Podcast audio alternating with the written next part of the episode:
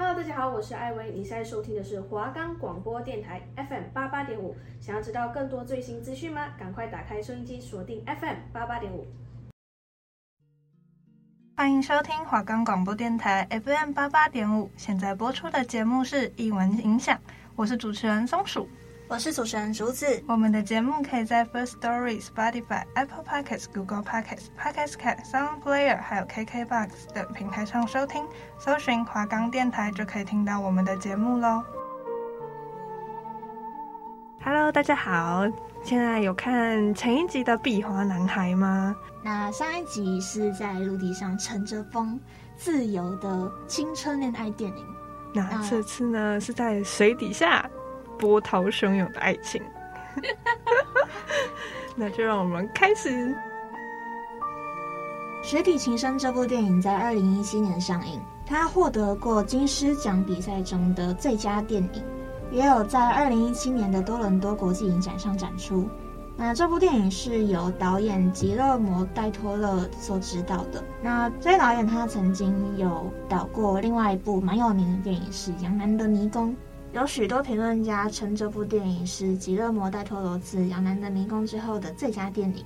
美国电影学会将其选为二零一七年美国电影学会奖的年度十大电影之一。在第九十届的奥斯卡金像奖中，这部电影获得十三项提名，其中包括最佳影片、最佳导演、最佳原创剧本、最佳女主角、最佳男配角以及最佳女配角。最终也赢得了最佳影片、最佳导演、最佳原创音乐与最佳美术设计四个奖项。成为最大赢家，也在其他颁奖典礼上获得许多提名与奖项。这部在诉说一位只能靠着手语来沟通的女主伊丽莎和在水里的鱼怪过程中经历科学实验、虐待、鞭打、逃离陆地，所日渐产生情愫的坎坷爱情故事。那女主伊丽莎的工作呢，是一个清洁工。嗯，那他有一次呢，就是跑到实验室里面。然后发现有一个很大的水箱，然后于是就有看了一眼，然后突然就有一个很大的东西突然砰，就是鱼怪。但是他那时候好像其实没有看很清楚，然后就只是被吓到，那就被赶出去了。嗯，他那时候是因为他是一个实验室里面的清洁女工嘛，对，所以他们可以进到实验室里面去清扫啊，然后可以看到一些呃奇怪的东西。对。然后那时候就是他跟鱼怪第一次见面的时候，然后他们第一次见面的时候，其实正式见面了。嗯，就是在鱼怪还困在那个水箱里面的时候，对对，变立起来的时候，嗯，对，只是有点像一个那个水族箱舱型，舱型，嗯，有有点像有点像的那个东西里面，他就被困在那里面。然后其实它是接着一个水池的，然后那个水池它算是开放的，所以伊丽莎可以在那边跟他互动。对，然后他每次都会拿鸡蛋，每次都会去喂它。然后一开始其实鱼怪对它的警戒心其实超级重。鱼怪发现伊丽莎它其实好像没有什么恶意，然后伊丽莎就是用手语的方式告诉他说这个鸡蛋可以吃。对，然后。那个鱼怪又是很迅速的拿着，又跑回去吃了。对，然后后来就是好像有一直教他手语的部分，嗯，他后来也用手语去回应他，嗯，就他把音乐拿开的时候，他用说他用手语的笔画说哦，他要听音乐，就是还蛮有趣的部分。对对对，然后这边也可以看得出来说，其实鱼怪超级聪明的，对，而且他。愿意学，而且很靠近伊丽莎。那鱼怪为什么会出现在实验室那边呢？这部剧情的背景故事呢，是发生在冷战时期。那美国跟苏联正在发生就是太空方面的竞争。那美国就是为了想要赢过苏联，他们就发展了生物研究的实验。那他们就在南美洲发现了鱼怪这只生物，就并带了回来，是因为。他们想要去研究鱼怪的呼吸系统，嗯、然后鱼怪它可以水陆同时都可以在上面呼吸，对，所以他们就想要去研究说它到底是什么构造。嗯，那它就会出现在实验室里面，遭受各种实验或者是毒打啊、虐待这种事情，但他们还是想要偏研究鱼怪这只生物，所以最后还是想要把它解剖。但是科学家认为它还有研究价值，它就是没有必要马上就白白牺牲。那那个科学家他其实是苏联来的间谍，然后当时其实苏联也是希望说，在他们给他安乐死之前，先去把他杀死，就是去破坏他，让他们没有办法研究。嗯嗯。那其实科学家他很纠结，前面有讲过伊丽莎她跟鱼怪就是建立起来暧昧的感情，所以当时伊丽莎有偷听到这段对话。所以他就想着，他要把鱼怪偷走，对，然后就联合他自己的好朋友，开始把他偷偷带回家。嗯，然后在伊丽莎把鱼怪带回家之后，他们尽力的想要营造出一个鱼怪可以生活的环境，但是终究是因为是在一个人类家里的浴缸里面生活，所以鱼怪其实还是很不适应。他，我记得他慢慢就是越来越衰弱，就是他整个人哎奄奄一息嘛，感觉好像继续如果如果强行还是拉在这里的话，他其实就要拜拜了。嗯，所以伊丽莎跟她的朋友基尔斯就是想着说要赶快把他送回大海。对，那这时候管理他的保镖就出现了。管理这只鱼怪的保镖是叫做理查。那么他是一直在虐待鱼怪的人，对，他其实很讨厌那只鱼怪，因为他之前咬掉他两只手指。对，就算是他去把他接回来，但是失败。对，就是那两根手指就是已经黑掉坏死了。对，就是他其实中间就有发现，但是他一直不想要去面对，不想去承认，还是把坏死的那两只就是放在那里。对。然后后来得知，就是鱼怪从实验室逃跑的时候，他超级生气。嗯，就是他就很紧急想要把这只鱼怪找回来，嗯，因为他的上司也是对他施压，说要快点找回来这样子。嗯，那其实一开始的时候，他对伊丽莎是有着性方面的欲望的，但是他也有跟伊丽莎暗示过了，但是伊丽莎她有被吓到，然后他就跑走。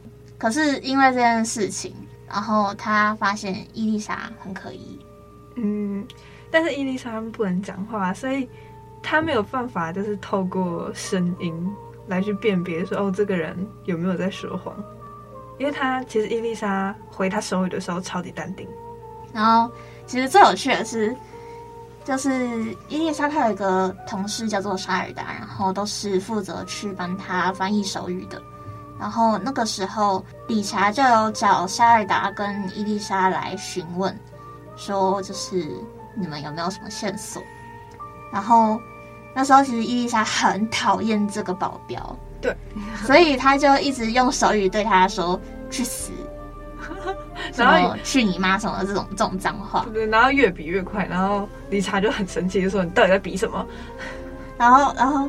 沙尔达就说没有，他是在跟你说谢谢，他在跟你说谢谢。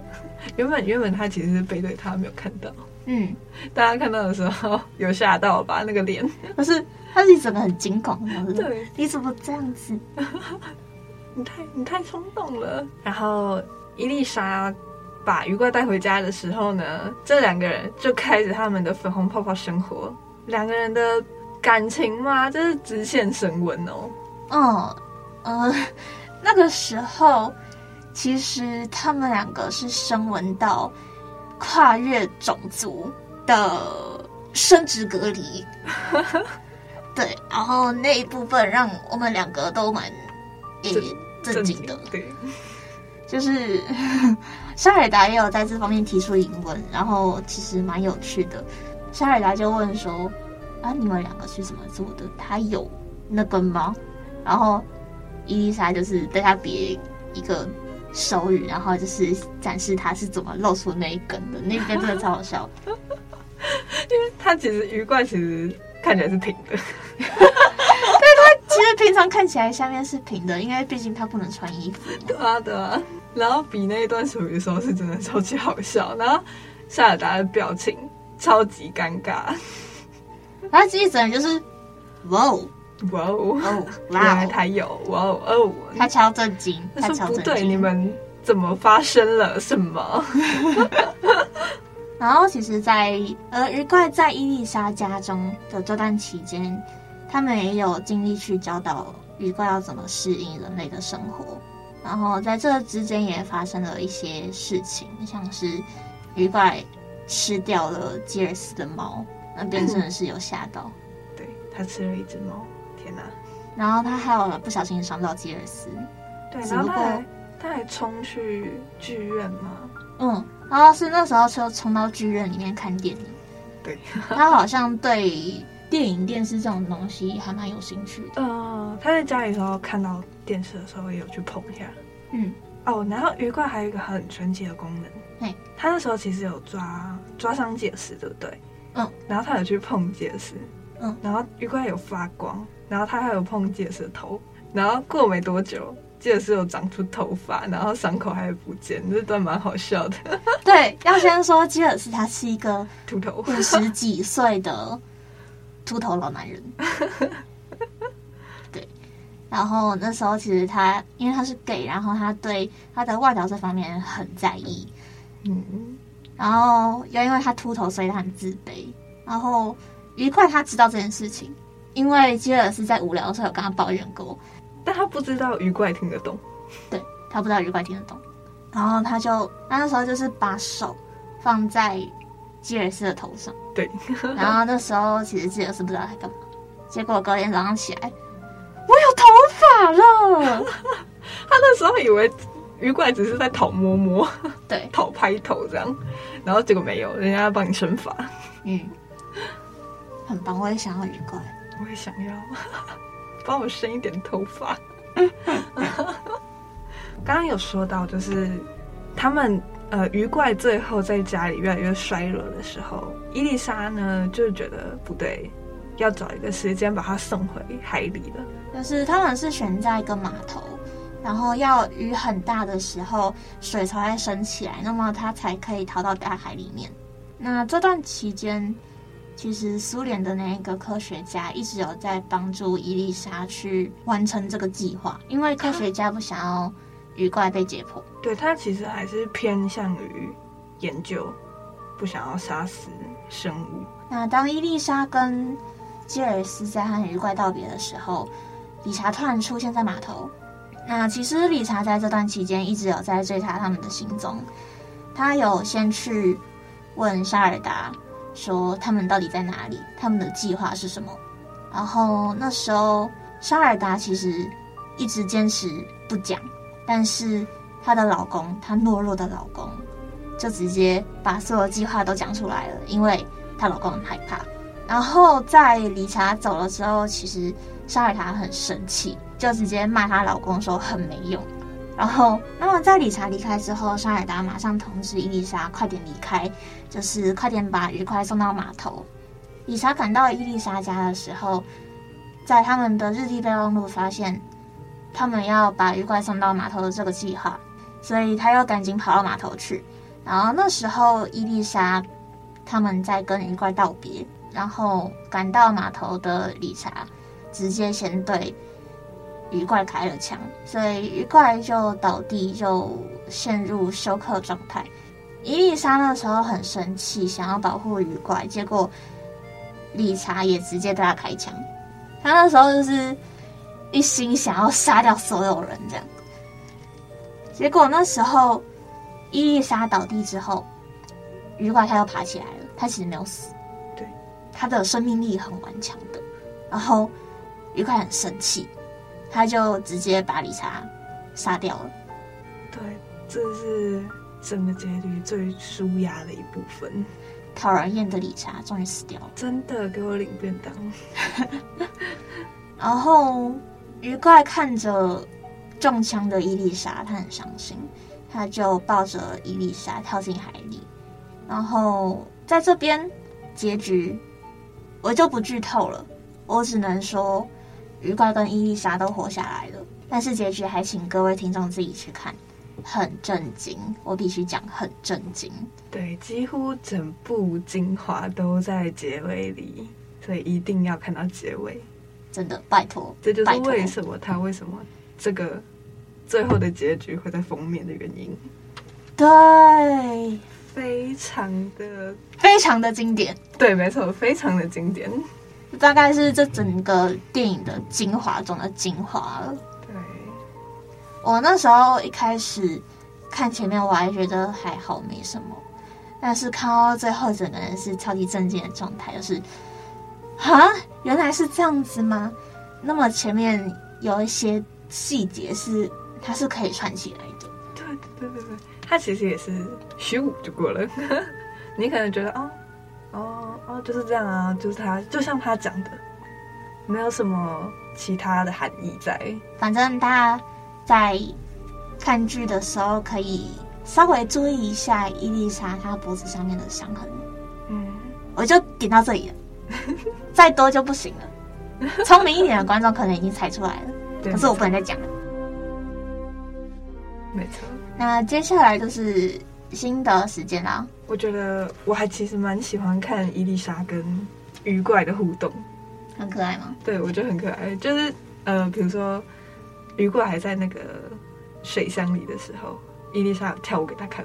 哦，对，呃，内幕内幕，我觉得那边真的是。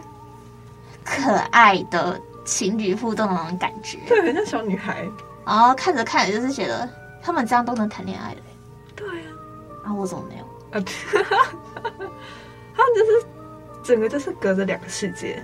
还有那种，那还有那种就是喂喂一颗鸡蛋到两颗到一堆到一排。就是他们两个在互相认识的时候，就是很像，因为他是很像姐姐带着弟弟去认识这个世界的感觉。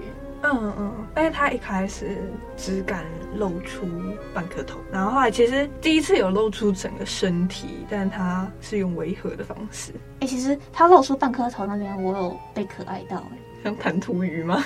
对，很像，很像弹涂鱼。然后其实 我一直以来对这种异形的东西我很害怕，我觉得很恶心。我以前一直没有办法看那种奇怪的怪物的那种电影，因为我一直觉得说，就是就是很恶心啊，就它不应该出存在在这个世界上的东西，然后你给我演出来给我看，然后常常会伴随着那种很黏的液体啊，或者是很多。密密麻麻的牙齿啊，这种很恶心的画面都有。可是，可是他们有时候会发出一些就是很可爱的声音，或者是睁睁开他们的那种就是 bling bling 大眼睛。偶尔，偶尔，但是那部分大部分的时候啊，还是会让我觉得恶心。所以这不例外，这部已经算例外了，因为它只有一个异形，哦、它没有很多，然后也没有到很巨大。它。有我，我可以把它给看成另外一个我不知道的生物，但是其他的异形，那真的就是这世界上不应该存在这种东西。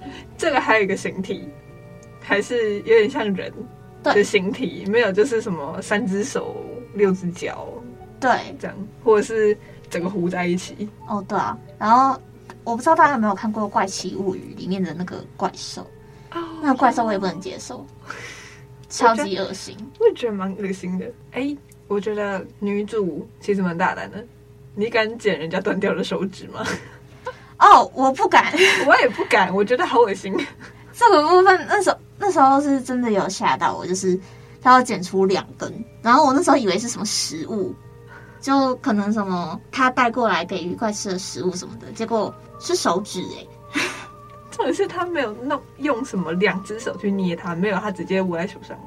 对，他直接很像什么一个随便的东西，就是直接握在手上，然后给大家看两只手指。他说：“嗯，这这两条是什么薯饼吗？对，薯条、马铃薯之类的，薯之类的。”然后他朋友沙尔达还傻眼，就沙尔达超震惊，想说：“你怎么就这样子直接拿着那两个东西？”然后后面后面不是有说到，就是他不是去缝合了吗？把手指缝合起来，哦、然后他还说什么？哦，他上面还沾有什么芥末酱？那个真的超好好笑，超白痴，就是因为因为伊丽莎她把她那两根手指放在她的放食物的那个袋子里，对对，他刚吃完，对他刚吃完，然后里面还有那个芥末酱，然后他就直接放在那里面，所以才要芥末酱了。真的好恶心。理查就说：“那两只手指在缝合回我的手上的时候，上面还有芥末酱呢。”哦，好恶哦！哦，然后我想要讲，我好讨厌理查哦。为什么？就是他性骚扰伊丽莎。哦，就这个方面让我很火大，就是我很不能接受那种有人去骚扰女生的这种片段。而且我觉得他算蛮夸张的。嗯，就是他有老婆，然后里面也有演到，就是他跟老婆做的时候，然后他还把他老婆的嘴巴捂起来，说你不要说话。嗯、他那时候想的是伊丽莎，真的超恶心的啦！我觉得好恶哦。然后理查也是一个很自私自利的人啊。嗯，反正他只想得到自己了，就是大男人主义，然后觉得自己很厉害。嗯，别人不可以违抗他。嗯，我超讨厌这种人的。而且他们还在，他还在那个就是伊丽莎还有帅尔达在扫厕所的时候在上厕所，我真的是上完还不洗手。阿理查上厕所不洗手这个片段吼，我觉得蛮恶心的，然后也是对伊丽莎跟沙尔达的算是性骚扰的。算了，当然算了，超心的。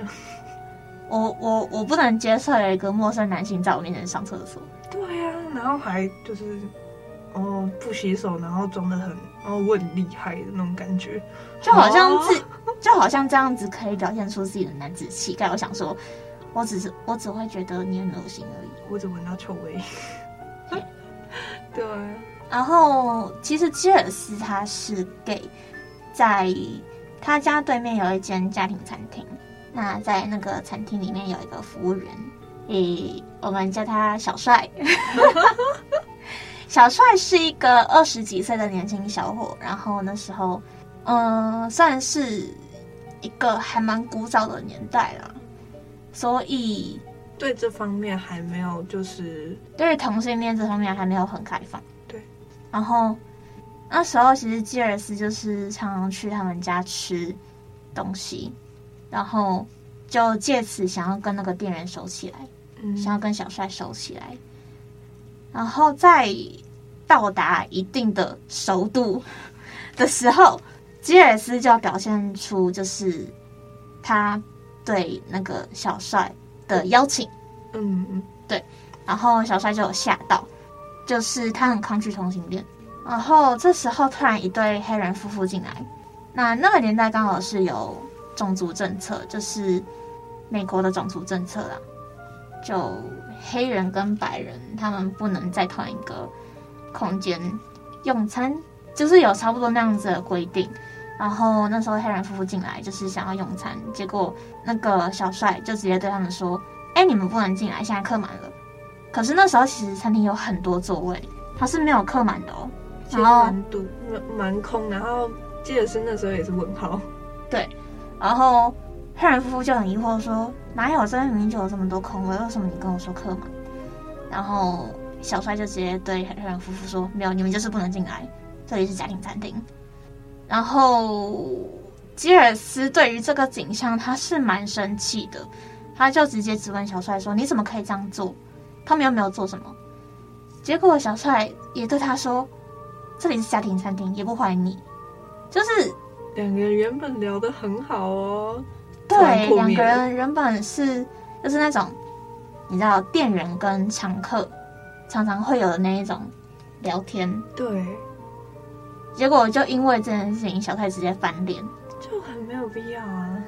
嗯，只不过这也展现出那个年代的一个样貌。对，啊，那最后我们要来播这部电影的主题曲《You'll Never Know》。它是在讲述伊丽莎对鱼怪的爱，因为鱼怪他其实还没有办法很深的去感受人类的情感，但是伊丽莎对鱼怪是可以说是爱得很深呢嗯。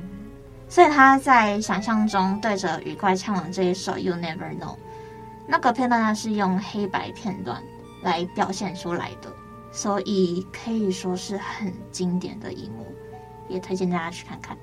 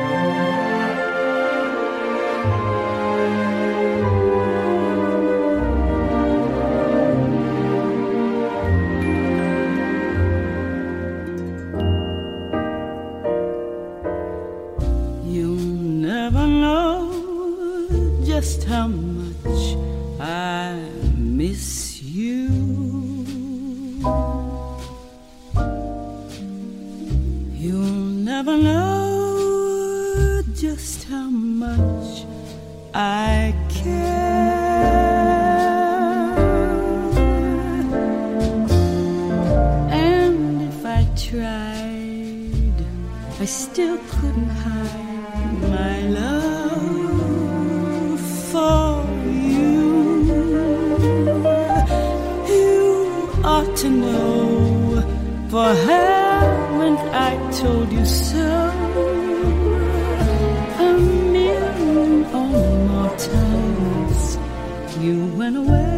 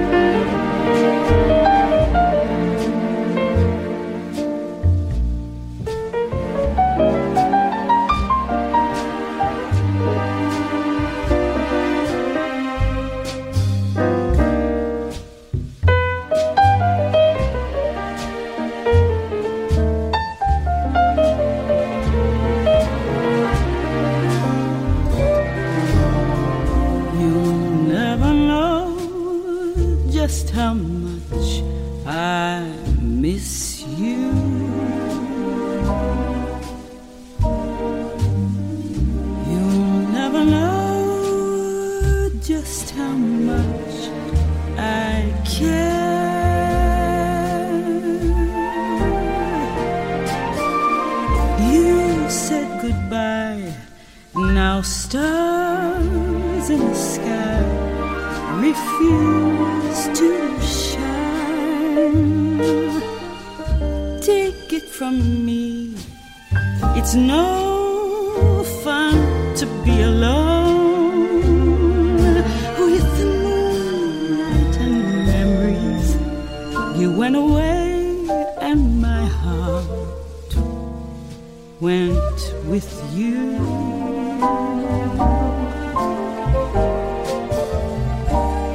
speak your name in my every prayer.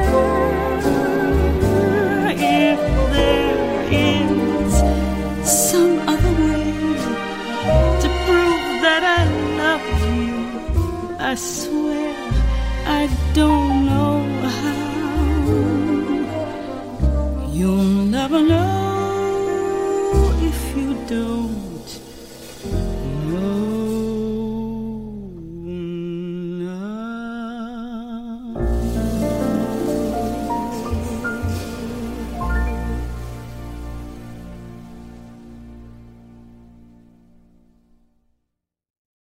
今天的分享就到这里喽下期再见拜。拜。